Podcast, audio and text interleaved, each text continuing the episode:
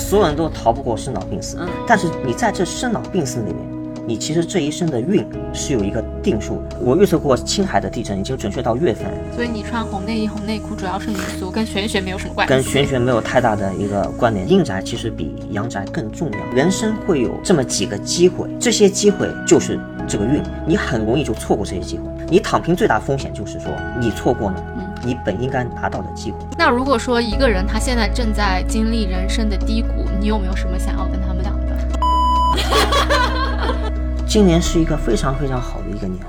Hello，大家好，欢迎收听我们新一期的九号酒馆播客，我们又要跟大家见面了。我是主播冰冰。我是 Joyce，哎，今天我们两个人聊一个特别特别特别的话题，玄学。本命年为什么有这个？呃，是因为你不是刚刚过了本命年嘛，而且你那头像大概放了真的十二个月了。对我从去年本命年的时候，我就换了一个牛牛的红色的头像，然后呢也穿着红内衣、红内裤那一整年，直到这个月初二月份初的时候我才换掉。本命年觉得是有一些好事发生吧，当然也有很多的不顺，然后比如说撞了车，然后也有些挣扎，反正总体而言是有惊无险了。我们知道我们群里的小伙伴也有很多人要今年要步入他们的本命年，所以呢，今天我请来我的老板，为什么请来我的老板聊本命年这个话题？对对对，我们请到了知名 Sky Kiwi 非常有名的呃 Relab 的创始人黑羊。黑羊要不要跟我们介自我介绍一下，打个招呼？行，大家各位听众好，啊、我是黑羊，大家有可能会在 Sky Kiwi 看到我在 FML 和谈房说地游荡，但是实际上，嗯，我本身也是虽然不专业啊，但是我是一个玄学啊、特别是道家的一个爱好者，而且其实我是二代，因为我爸是相当于半专业去研究风水那一方面的，然后我的专长是四柱。四柱跟排八字是这方面的啊、但是风水还是有一些入门吧，所以还可以说一下。那黑羊的话，他现在主要从事的是 IT 方面，然后是一个比较有名、新西兰非常有名的黑客级人物啊，所以其实还是一个有一个比较大的反差萌的。对的，刚刚黑羊提到这个四柱，四柱是什么东西？它和风什么区别啊？呃，可以稍微解释一下，我们嗯传统中国的周易和四柱是怎么样去排的？这这个四柱其实非常简单，就是年月日时，每一个元素它有两个字来代表它这个时间，所以加起来就是四柱跟八字。所以我们待的每一个时间点，其实都是有一个相对应的一个八字。就是我们平常去算两个人八字是否相合的这个八字，出生的年月年月日。对我们一般去合八字或者排八字的时候，我们是把两个人的八字都出生年月日时都把它摆出来，然后去相应的去算出它的一些用神啊、它的流年啊等等，它是一个排列组合。所以呢，用这个排列组合再去相应去去对是不是合？呃，这是一般是民间一般会这么干。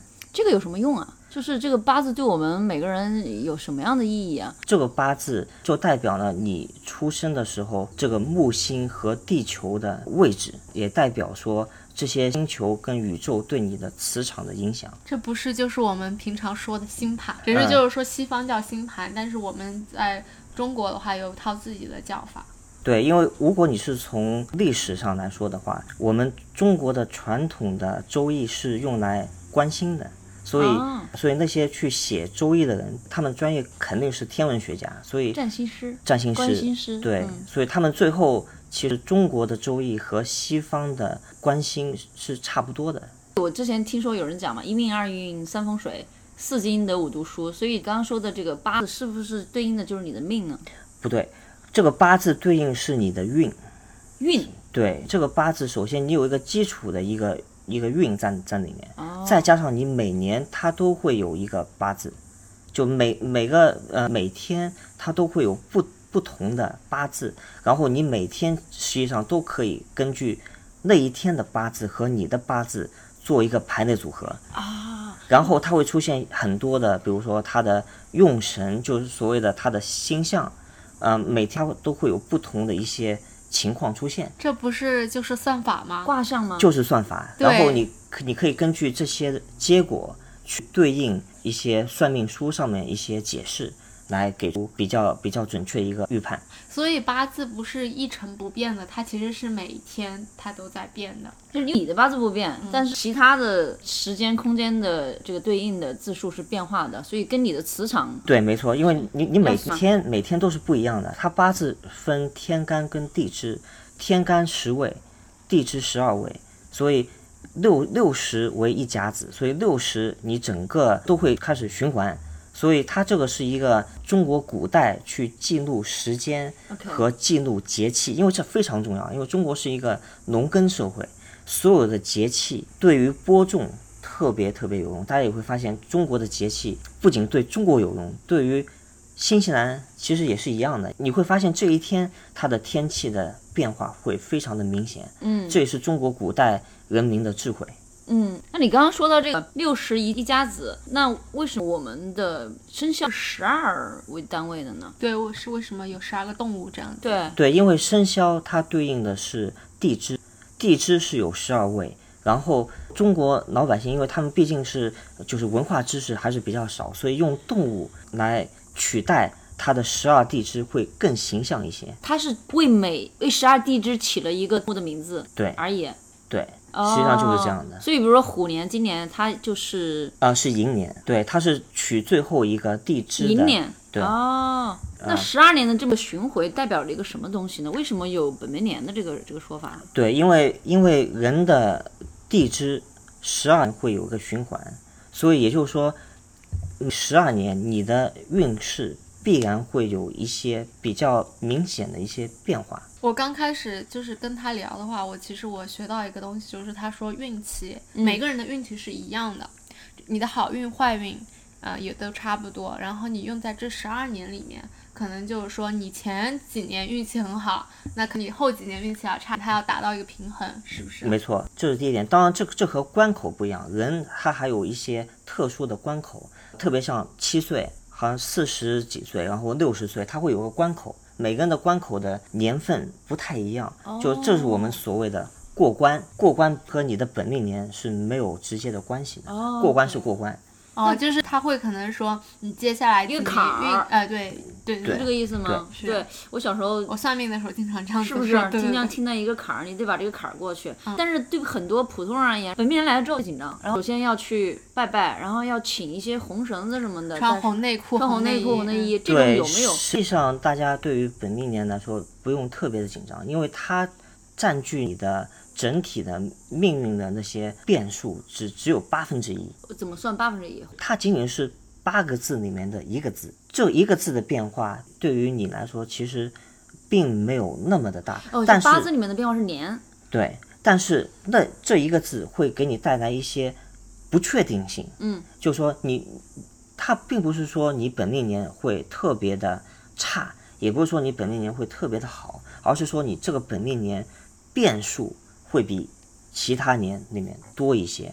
这个变数是好是坏，要看你具体的八字排列组合里面它的形是不是很多。如果有形的话，那确实会是会有点问题。但是如果你的你的流是非常好，你那一年是一个旺年，其实对于你来说，其实并没有太多的一个一个变数。本命年更多的实际上是你一个民俗的这么一个体现，所以你穿红内衣、红内裤主要是民俗，跟玄学没有什么关系。跟玄学没有太大的一个关联性。其实真的吗？所以他其实就穿了一整年，他也不会对我的运气成什么所样所。以你白白设了十二个月的头像，头像这个事也是有没有什么说法吗？并没有特别的我的妈呀说法，就是你的穿着、举止等等，和你对于你来说，其实并没有那么的大。哦，但是八字里面的变化是年。对，但是那这一个字会给你带来一些不确定性。嗯，个人真正的格局、命格，其实并不会有太大的呃影响。那怎么样我才能够说在本命年能够趋吉避凶呢？一般来说，本命年大家会采取一个求稳。你要做的事情越多，你可能会遇到的挫折就，或者是遇到问题就越多，不代表说你不能解决。一般来说，本命年我们都会求稳，就比如说事业就不会有，不会想有太大的一些变动，或者说你的住宅 也不会想有太大的变动。出行也会尽量避免太多的出行，因为这一年毕竟你对你的一个人住会有一些一个相当大的一个一个改变，所以一般来说会比较求稳。太岁又是另外一个事情了，你本命年不一定犯太岁，实际上是这样的，因为民俗的东西和真正的就是研究玄学是。不一样的，对我觉得很多人就是会把民俗和这个道家的易经啊什么混在一起，导致了大家有些人会觉得它是一种迷信。对，如果是追根溯源的话，其实这个道家是中国从春秋战国就开始的。大家也听说过，秦国一一般用的是法家加墨家，嗯，呃，其实法家也好，墨家也好，都是根据道家的理论进行的一些。啊，增强跟修改，嗯，所以道家实际上一个非常非常古老的一个哲学，它是首先它是一个无神论，所以大家看到道观或者是它其实是属于道教。这个道教和道家的关系就是道家是一个无神论的哲学，道教是把它形象化，把它具体化，就是你什么时候应该做什么，或者说你要你要去拜什么样的一个人作为一个偶像，他是把它。具体化、具象化，因为大部分的人是没有办法读懂这么多的玄学的这些理论，因为很杂。嗯，因为首先这个易经本身是一个是一个算法书。嗯，嗯，它需要有一些比较比较会算的人，就是会会做算术的人。道德经是你需要有很很多的那些社会常识，你要有很很多的那些思想，你才能读的读得明白。但是大部分普通人是没有办法。理解这些东西的。哎，你刚才说易经就是一它类似一个算法书，你觉得根据现在的科技，它能不能把它就是放在一个 A P P 里面，就是 convert？因为冰冰也说易经很难懂嘛，你基本上每读一个都是。对一个算的东西，嗯，实际上现在大部分看风水的人其实已经在在用了。今天不易搬家哪看的？网络！现在大家去排八字，大家都是用软件去去排的，所以它其实这个算法是一个很标准的，也不难这么一个算法。所以这个东西其实已经是一个很快餐化、很标准化的一个东西了。所以大家不用觉得这个东西哇特别神秘，你必须是一个得道高僧，在一个密室去去做。实际上，这东西对于现代科技来说，已经是一个非常简单的一个算法。就如果啊，我今年想算一算我自己的运程，我把我自己的八字输入进去，其实还能够能够算。没错没错，它首先它可以把你的整体的八字都排出来。啊，然后排出来你的用神也好，你的流年也好，它都可以排出来。用神是什么？用神是你的对应的星宿，是哪个神仙在照顾我？对，哪个神仙？哟，对，然后我马上就算一算。等于说，你把你的这些东西拿出来以后，你可以对应相应的一些书籍去进行解释。啊，它也是个一一种排列，所以大家不不用把。算命想的那么神秘，其实它跟现在我们星座啊，实际上差不多，就很标准化，甚至说可以商业化的这么一个东西。嗯嗯，这还是可以的。但是你觉得是可以？有一些人你会完全信吗？因为有的时候我看了之后，我不会全信的。首先，我们都应该用那种科学的角度来看待，因为它毕竟是一个古人根据过去的多少几百年也好，上千年也好，他这么一个经验做的一个总结，但是它不代表说它具有科学性。所以，怎么样去验证这东西准不准？所以我们是需要做一些测试的，就是我们需要根据我们学到的这些四柱跟那个四柱理论。去进行一些验证，就比如说哪天会发生什么事情，你要对应的去验证一下，它的准确性其实还是挺高的。因为我经过多年的验证下来，我觉得还是挺准的。对他刚才说他预测过地，你你讲一讲你验证过哪些东西？我预测过青海的地震已经准确到月份，然后我预测过美国打阿富汗准确的日期，真的？所以这个还是。挺准的，但是没有预测说美国打阿富汗，我只预测到说那一天战争有了人祸，这个人祸，而且我我记得我还是在天维发的一个藏头诗，我说那一天啊，那因为那一天是正好是有一个新鲜的有人去预测说有地震，根据他的星座的这么一个一个推论说那一天有地震，然后我我去算了一算了一卦，我发现那一天其实人祸主要是人祸，没有没有地震这种事情。所以那一天就正是没有地震啊，那一天就是哎呀，那一天就是美国打的阿富汗。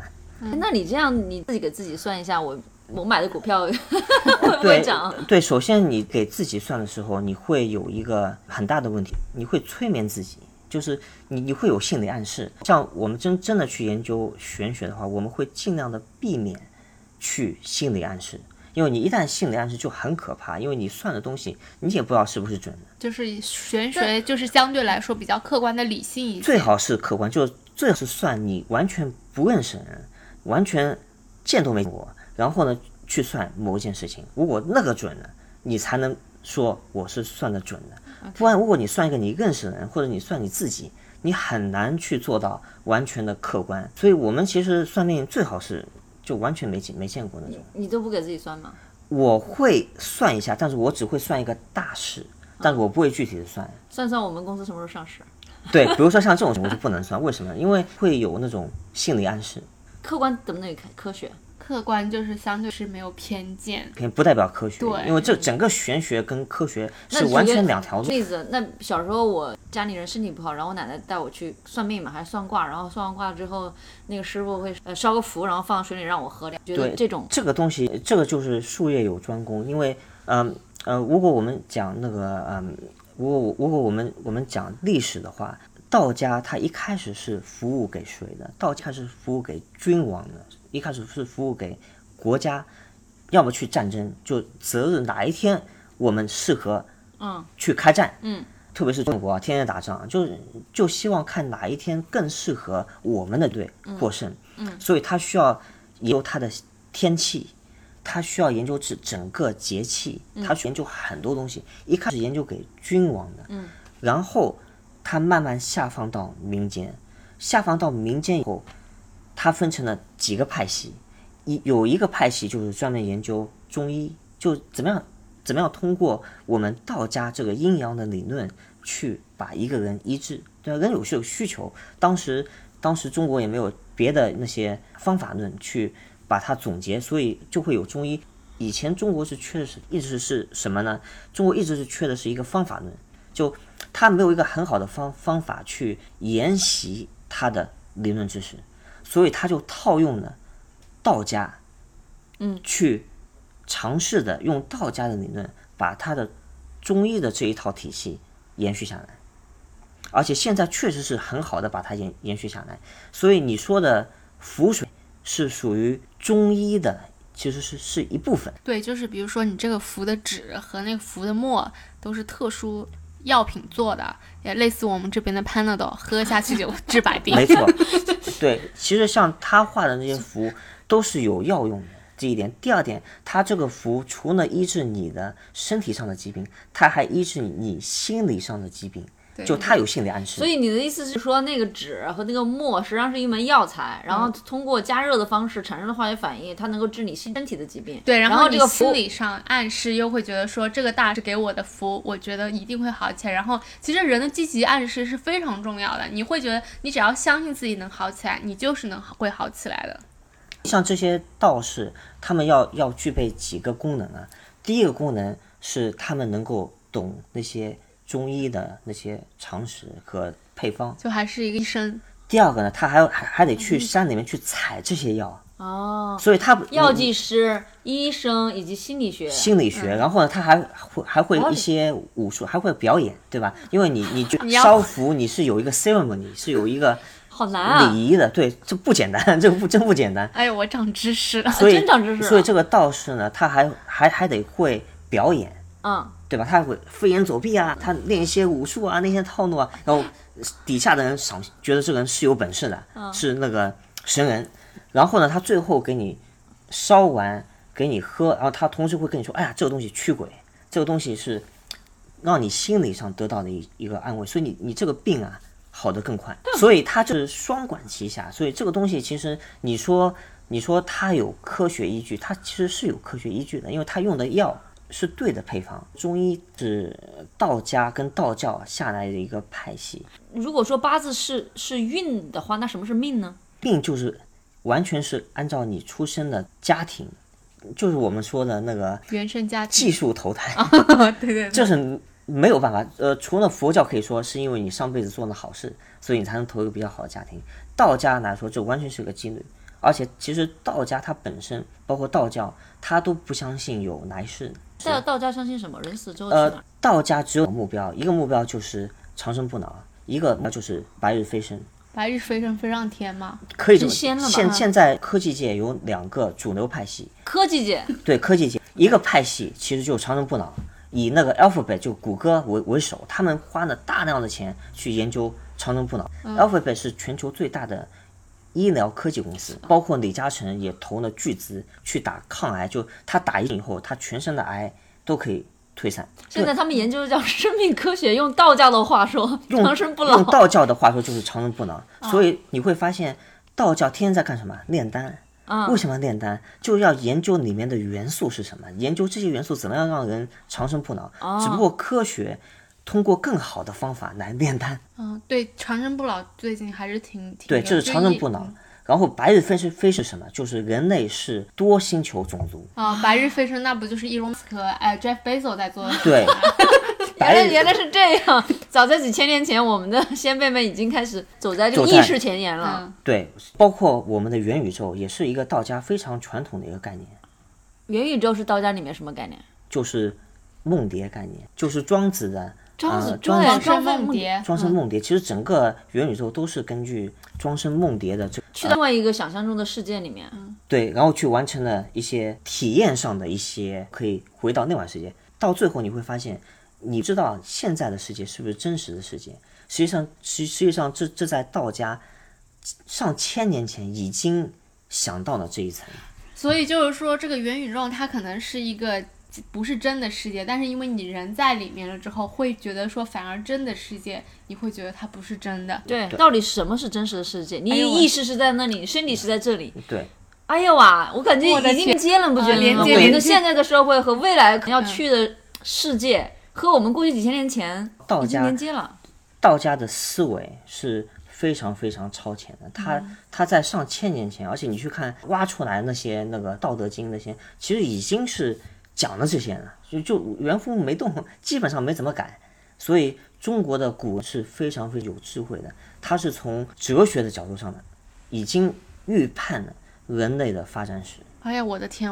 马上要下单一本《道德经》回去看一看了。我们就是到刚开始，冰冰说这个命嘛，所以你会觉得说，如果两个人他是同年同月同日生的，开始的命是开始命是一样的，但运它的运运也是一样的，但是你怎么样去掌握这个运？你怎么样去操作这个运？你怎么样去通过你的自己对于这个道行的提升，去提升你这个运？是不操作是一样的，给给你一样的东西，比如说我今天给你和谷爱凌一样的雪橇板，你能滑得像谷爱凌一样吗？不可能，不可能，我们的命不一样，你们的装备是一样的。我们装备是一样的，但是我们的命和运都不一样对，其实刚才说到双胞胎这个话题，就是说你同年同月同日生，然后同一个家庭，你们的起跑点都是一样的，但是你后面你怎么弄的话，这个怎么运作这个运就看你自己。嗯用谷爱凌的话说，努力非常重要，天赋是有一点点。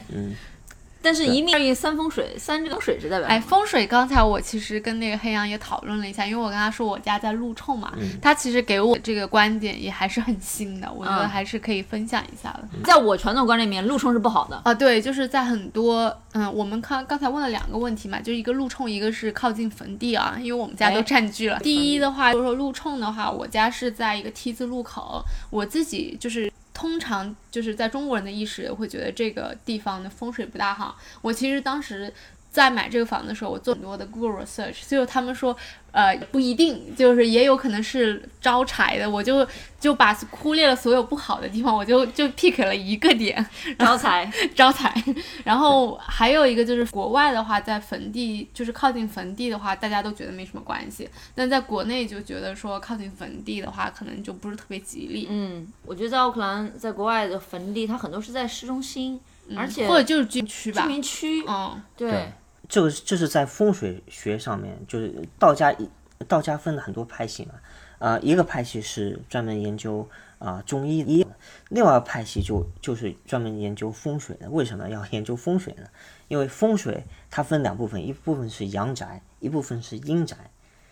阳宅就是我们阳宅就是我们住的普通住的，阴宅就死后的坟墓。为什么这很重要？因为对于古代的君王来说，嗯，这非常的重要。等于说你你去考一个大学，你这个学科这个 major 挺容易找工作的。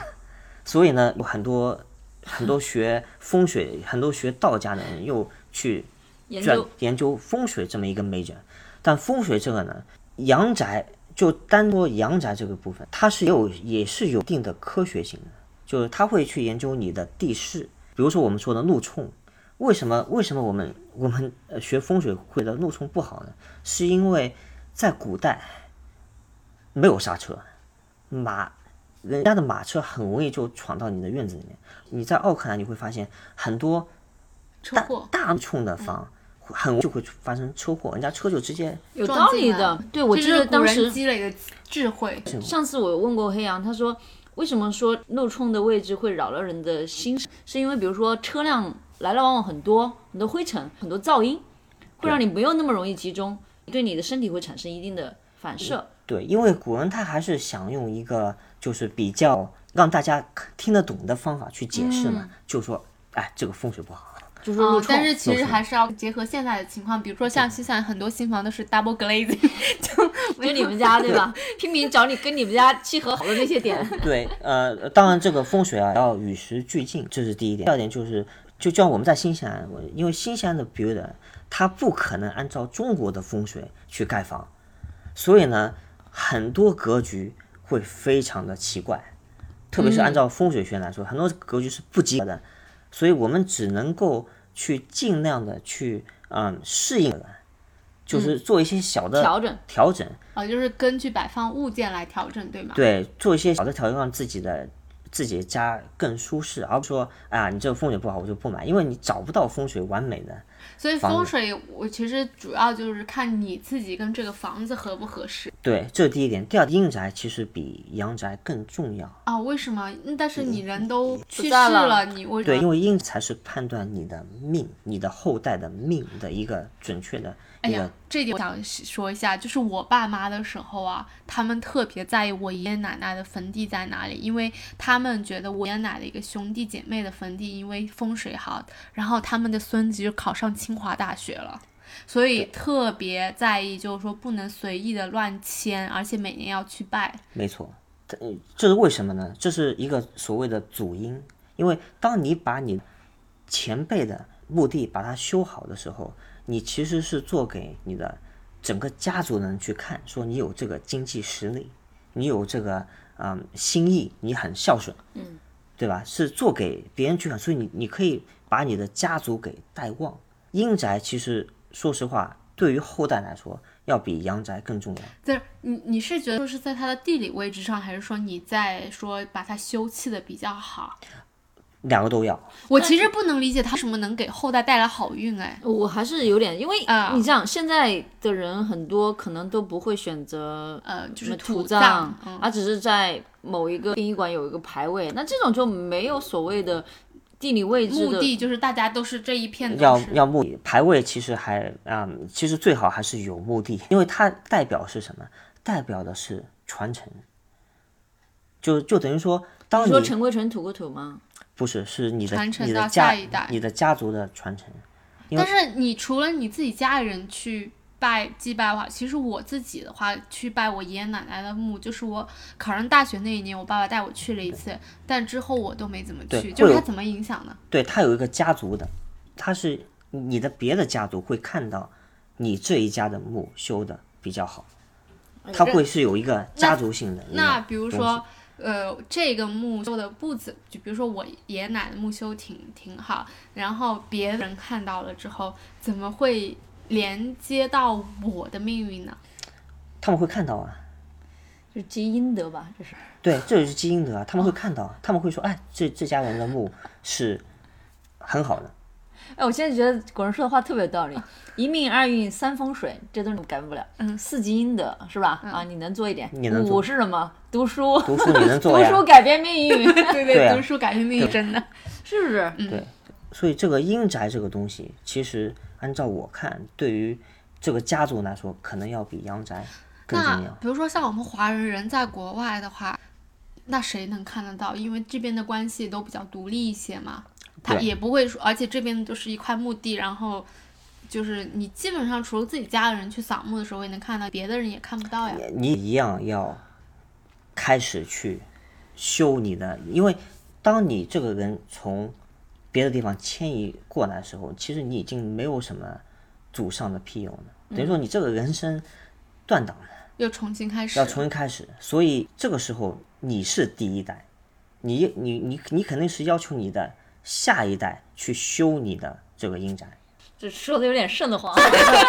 这这个东西就有点像传销一样的，就你下一代要开始供奉你的上 一代。这个我上去。哎，我发现他最开始想问的这个问题就是，如果在国外的房子跟墓地相对相比而言比较近的话，这是一个相对好的，还是相对有一点不好？相对来说是一个中立甚至是偏偏差的这么一个，因为你的景观不是很好，嗯，特别是你房子如果修的高的话，你的景观并不好，嗯。嗯，这影响你的景观，也会影响你的心情。我的天，你知道吗？就是在 Hobsonville Point，它、嗯。它那不是有块墓地嘛，边上就建是 Retirement Village，对，所以你的景观会出问题。很近，大概就不是就在边上，对你只要从窗户外面就能看到。其实我也其实挺不能理解的，但是嗯他们就这么造了。呃传统上来说，你你的房子如果在寺院啊什么周边，实际上是并不是特别好的事情。哦，在寺寺庙庙出寺庙不不但是我看佛光山边上的房价很贵啊。嗯，对啊这跟房价并没有关系。寺庙边上为什么不好？我觉得是会佛光普照啊。，对，很多华人都这么觉得。嗯，不是，它的寺庙的气场太大，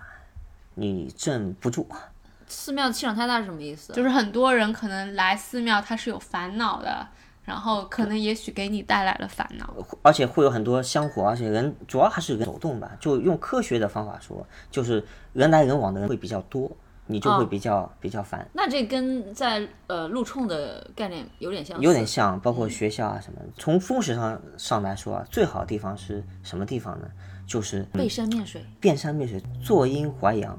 坐阴淮阳，背山面水。哎，那不就是那个传统好去 r e m i r a 就回到呢，为什么为什么说维吾尔北坡这么好？因为它这个坡正好把这边的南边给挡住了，因为它是一个山，然后它面的是海，是北面的海啊。特别是对于奥克兰来说，北面的海，呃，非常值钱，包括什么 Mission Bay、跟 d a w i s o n 还得做北面哈，包括说像东边 Buchanan Beach 都是北面的海。原来中西方大家的审美都是一样的。然后呢，像这边南边的海或者是西边的海就没有那么值钱，西边的海也挺值钱的，但这边南边的海不值钱。像 b r o w House Bay，它是南边的海，嗯，为什么不值钱呢？它北边它我那个超级阳光好。傻的问题，为什么不哎，这个我跟你说，我其实真的有发现，因为之前我有个朋友，我们当时在悉尼，我说为什么悉尼的也是 East 那边会比较贵一些？他说因为一些有钱的人早上去上班，我说他们是。就是太阳在后面，他会看得到太阳，然后然后下班的时候，然后太阳又在后面。我惊人的发现了，在我们奥克兰的 Eastern Bay 也是一样的道理。嗯就你比如说像我们西区开到 City 的话，早上太阳升出来的时候，你其实是很刺眼的。哦，对，所以风水这个东西，它很多都是和天气啊、节气啊，包括阳光啊，包括你的阴阳自己住的的舒不舒适啊？，对它的车道，车道括它的有什么呃就是重要的吗？太重要了。如果车道太长的话，会影响很多东西。从玄学角度上，从玄学哦来来说来说一说车道太长，首先会有一些危险性，而且它的土地的就变成不规则的一个土地了。对于这个风水来说，这个土地的规则是很重要的。就方正，方正，哎，我我想说一下，车道很长，我自己遇到的一个不好的地方就是我撞了车灯，经常因为我往后退的时候，第一个是撞车灯，第二个是容易撞小孩子，因为你看不到。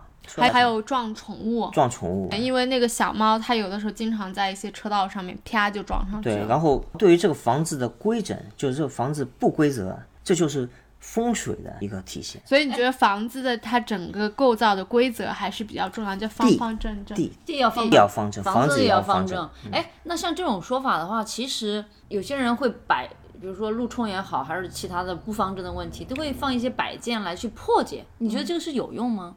有点用，但是你你解决不了你这个本质上的问题。香港很多风水大师，他们都是帮建筑商去搞各种阵，比如说你这个房子长像一个刀，我那个房子就长得像个盾，就就搞这些哦要搞东西，平衡要搞平衡。哦，所以他们都就是为了这个建筑物的一个规则性 OK，和一个地块的一个规则性。风水里面有很多说法，比如说像刀字形啊，各种各种形。其实讲的无非就是这这个地块的一个规整性，当然，你可以说这个地块不规整又又能怎样？它的利用率就很低，就你很多地方它用不上，或者有些地方看起来很奇怪。整个从道家来说，就是天圆地方，就地要是方正、方正是指正方形还是长方形也行？都行，哦。就让正方方正正的。方正，嗯，天是圆的，我我想问一个，就是比如说像具有中国背景的一些在这边的开发商，他们会去遵循这这样子的一个呃，像你说道家的这种会有嗯，道教或者是从这个发展的角度来说，其实并不会。这个为什么会这样呢？因为中国它自从进入一个纯唯物的这么一个社会以后，呃，就是人对于传统的这些东西会有一些排斥，或者是说，就算这些传统东西是好的、是对的，他们也会觉得不舒服。对我感觉，但是我现在年轻人还是比较相信玄学的。年轻人比较多的是在于星座，在于星盘这些东西。而你想，我们但是你买房，就是大家也都会看一下嗯，风水吧？其实不会，不会其实年轻人，呃，年轻接触的还更多的是西方，更崇尚的是西方的文化和嗯日本的文化，所以他们会更相信一些，比如说像那个星座呀，塔罗牌或者是塔塔罗啊等，因为中国传统的这些已经现在已经是比较式微了，或者是说道家它从来都没有真正的崛起过？去呃崛起过，因为它本身就 就是小众，嗯，它本身就是一个隐士文化。当然，你可以说哦比道家更隐士的就是墨家。墨家你都看不到有人在社会上行走，实际上是有的。没有说一定要把道教发扬到什么一个光大的程度，它就是很像你说的影视文化，嗯啊，接受就接受，不接受我也在那里。对，而且信道教那些人，他其实对于物质的需求并不大。实际上，他们修的道观也不需要很豪华，不像佛教，佛教还是需要讲排场的。我们刚刚他提到了那个星座哈，还是感觉有一些原理在那里的，因为我们道教也是来源于星占星嘛。对那刚刚提到的这个塔罗呢，你怎么看呢？就是翻牌，然后通过牌面来给你一些不同的生活方面的对塔罗，其实我也稍微研究了一下下，啊就是塔罗它除了是嗯星座以外，还有就是通灵，这个人必须得通灵。哎呀，我跟你说，我们下一期有个嘉宾，他觉得他自己就是有通灵工人，所以你相信有通灵吗？呃，我自己以前给自己算过一卦，我是绝对是鬼神不敬的那种人，所所以我是不可能。但是你相信有人是有这样的通灵体质的？有可能，我是持怀疑态度啊，但是我不否决，而且确实我也看到过身边有一些灵异事件的，嗯，但是我个人是没有办法碰到任何的灵异事件，因为我我命太硬，等会儿可以，就是我们录完了可以分享一下这个灵异事件。嗯，嗯，因为我现在想想都行的，我觉得。呃对，就 就灵异事件无非就是我有个朋友他路过一个隧道，然后去拍照，我也不知道他为什么在隧道里面拍照，拍照一拍就是一个老奶奶的头像，哎呦我的天，然后我一看我吓死了，你看到照片了？我看是吗照片了，看到赶紧删。哦呀显得都都很很很很想，那这种通灵塔罗的通灵，它是巫术吗？而且很清晰啊，不是那种很模糊，你可以摸那两种，哎呀，挺清晰的那种。！我我所以我说，是不是真的有这个鬼魂的存在？我我朋友啊，是我们下次的嘉宾，他就是自己觉得自己有通灵体质，他现在就叫自己叫能量治愈师，他算塔罗星牌，然后他觉得自己是能通灵的，因为他之前也在马来西亚打过，就是东南亚的话，就是比较信这些东西。，对，他从他感而而且从受是什么呀？他通灵的感受是什么呀？哎呀，那你下期他到时候就来了。对 呃，从四柱的角角度来说，也有这么一说，就是看你这个人命硬不硬。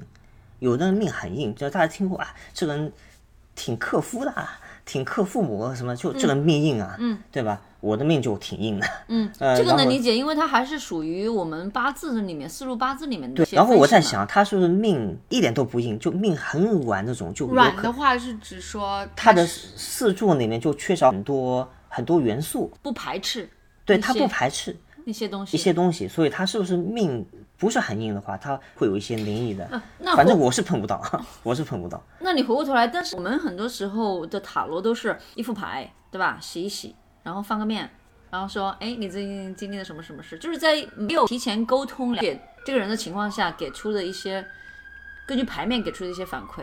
对这个东西，你觉得是有有啊，据吗这个我这个我我可以说一下，因为我跟我那个朋友来一个 brief，、他是说每个塔罗师他跟他的牌其实是 unique 的，就是你跟它这个是有个连接的，而且每一个塔罗牌呃是它有自己的牌，而且就可能同样事情每个塔罗师算出来都不一样，它是完全是根据你这个塔罗师跟这个牌的链接，然后跟你的。这个所以你这个有磁场的问题，哦就就就和我们那个风水的呃阴宅一样，嗯就是你除了说你要修的好以外，你还要找一个好的地方，不是为了死者，而是为了去拜他的人，OK，因为他这个选的地方必然是一个风景很好、山清水秀的地方，嗯可以让你反思很多事情。这个地方的磁场就是非常好。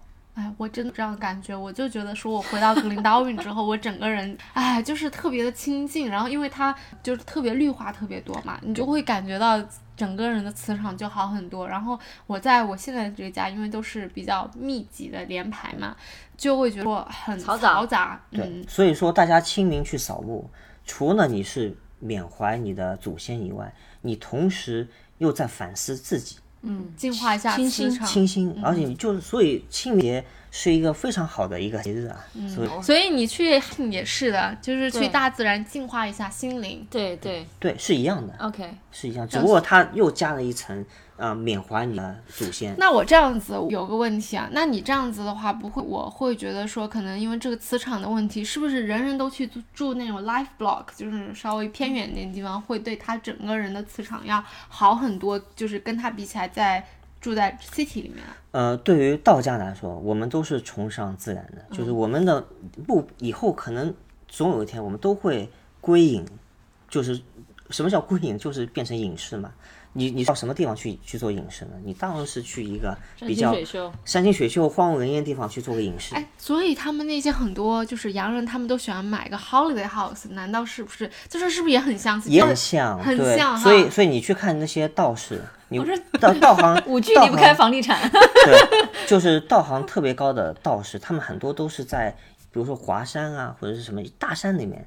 然后呢，他们其实能力非常强，水平也非常高，但他们就是愿意在大山里面去进修，吃点好的，对吧？自己去种一些植物，去打一些猎，对吧？所以就说这是个生活方式。我们道家还是相信那个天人合一，感觉我们道家还挺相似 你。是慧根的人 是吧？对。但是有的人他可能就是静不下心来，就是想去一些比较城市化的一些地方。对，每个人都这我觉得。每个人选择吧，不同阶段的一些状态，是不是？对，然后道家人其实还是比较自我中心，也不想去拉你入入伙，入伙，也不想让你搞教啊他就觉得说你要是有这个慧根，你就对自然加入就比较随缘。第一个是比较随缘，第二个就是说呃自己过得开心就好，就是这个这个道理。所以那不是经济精致的利己主义吗？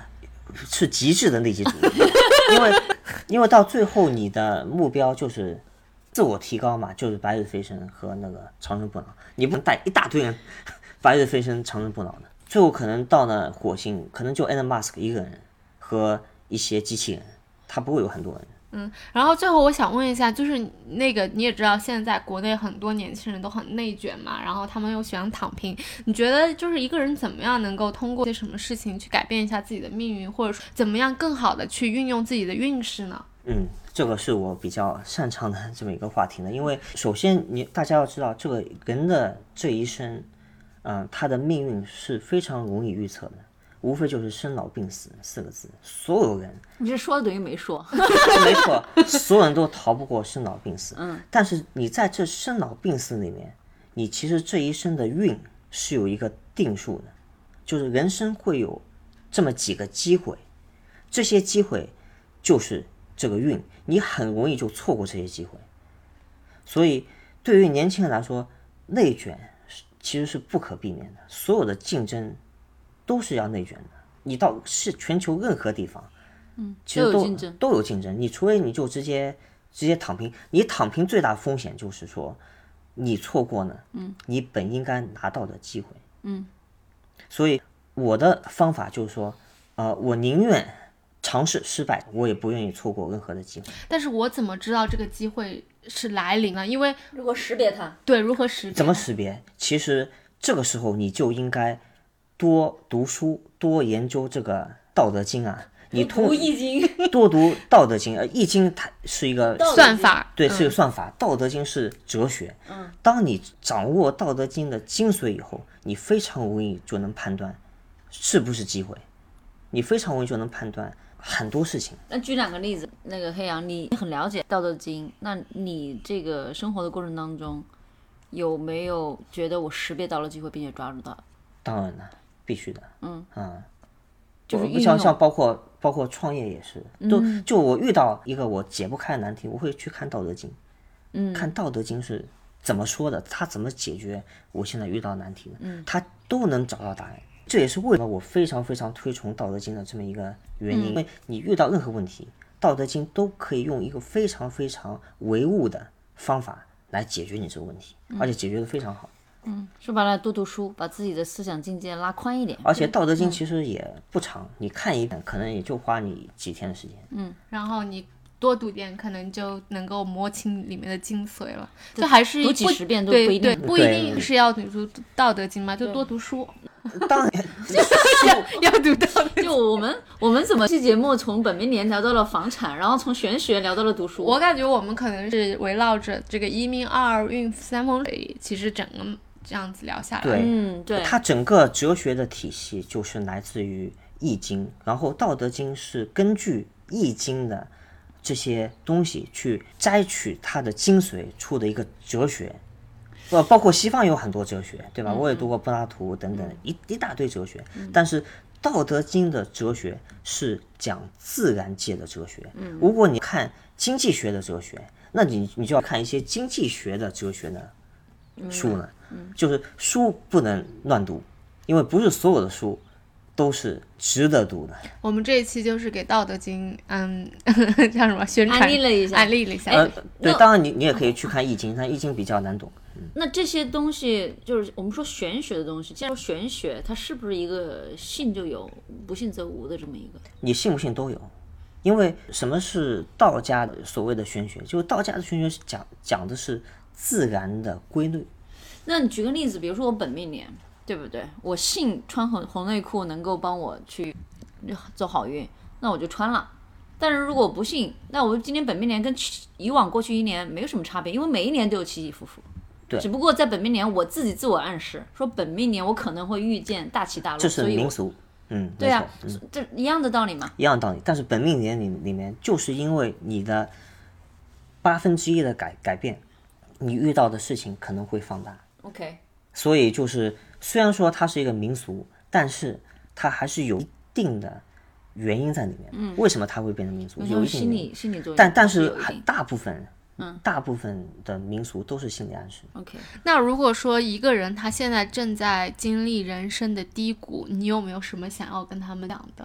多读两遍《道德经》，因为实际上不管是到后面有一些其他的经也好，其实讲究的一点就是塞翁失马焉知非福，这是汉朝后期的那个、那个家伙被砍了，好像。就是你感觉有点像积极心理学。对我感觉就是类似，就是听下来就是说，你觉得一个人运势到低谷的时候，他肯定就是会有否极泰来的时候。没错，低谷才是这个人真的崛起的开始开始，所以低谷要比真正的人最高重要的多。就像我们如果是买股票就就知道什么时候最重要，不是牛市，是是抄熊底市。熊市，如果你熊市玩得好，你牛市可以大赚；但是你牛市玩得好，熊市可能趟不过。还趟不过熊市。嗯嗯。所以熊市操作，嗯，要比牛市重要的多。嗯所以就是在经济低谷的时候，如果能看到一些好的投资机会，也是非常好的时机可以入手要。拼命的积累。你在你的人生低谷的时候，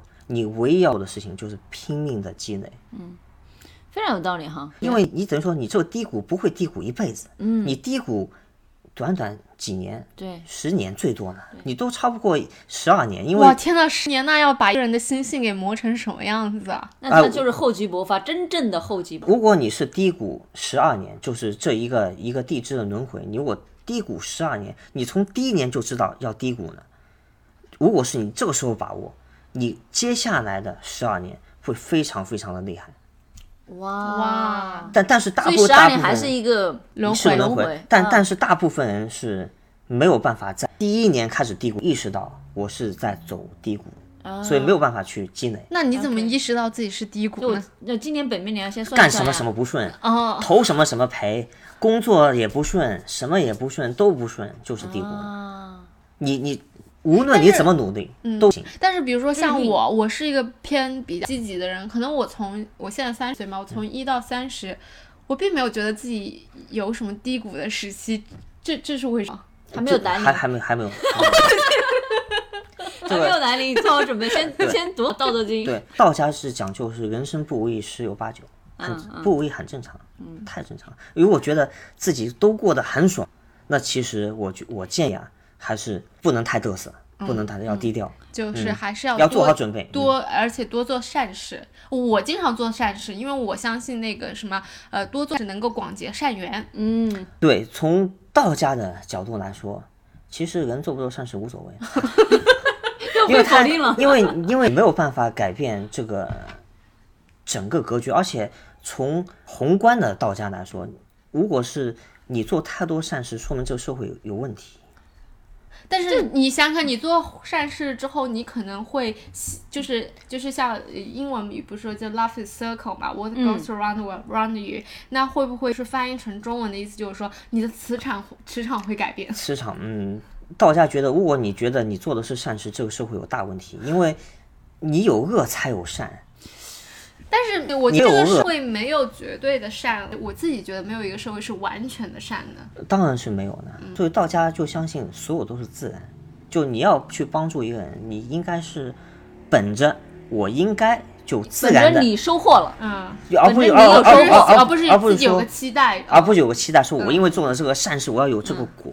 嗯，道道家就是自然的。哎，那我觉得这我还是挺能接受的，因为佛教它我不知道，是 对，道家不会其实有这个很多人说是施善嘛，其实你不是很，就是我们看在呃老挝、缅甸，很多早早上的时候布施，嗯很多人跪在地上，拿着这个嗯、食物，拿着这个米。水果送给这个布施的小和尚，其实很多人觉得是在你在奉献给他，实际上不是的。他出来，他给了你一个机会，然后表达你的虔诚，表达你的这种你的感恩之心，所以是是你收获了。对，所以从从道家来说，嗯，还是一个比较利己吧，就是说啊，你就看你有多大能力，你就极致。对，你就你就不要不要说，哎呀，我冲个大头，做很多善事，对于道家说没有太大的意义，更多的而是说你提升你自己的认知能力，你自己的道行。这让我想起来西方很多就是企业啊可能做 charity 就是为了减税，是吗？对，所谓穷则独善其身，达则兼济天下。对啊，就是就是道家相信的这么一个理论，而不是说我就不断的去施善，而且期望有这么一个善报。道家不相信有善报这一说，嗯，这挺有意思的哈。就是《道德经》上面就完全就明文写的。嗯最后这样吧，因为我们还是今年有很多这个虎明年的朋友们嘛，本明年的朋友们。然后呢，嗯，身边有一些朋友呢要生小宝宝了，也是虎年的小宝宝。你有什么给马上度过本明年的这个朋友，已经在本命年的朋友啊支支招，做些什么样的事情？能够让自己的今年如果能生小宝宝，那就是太好了。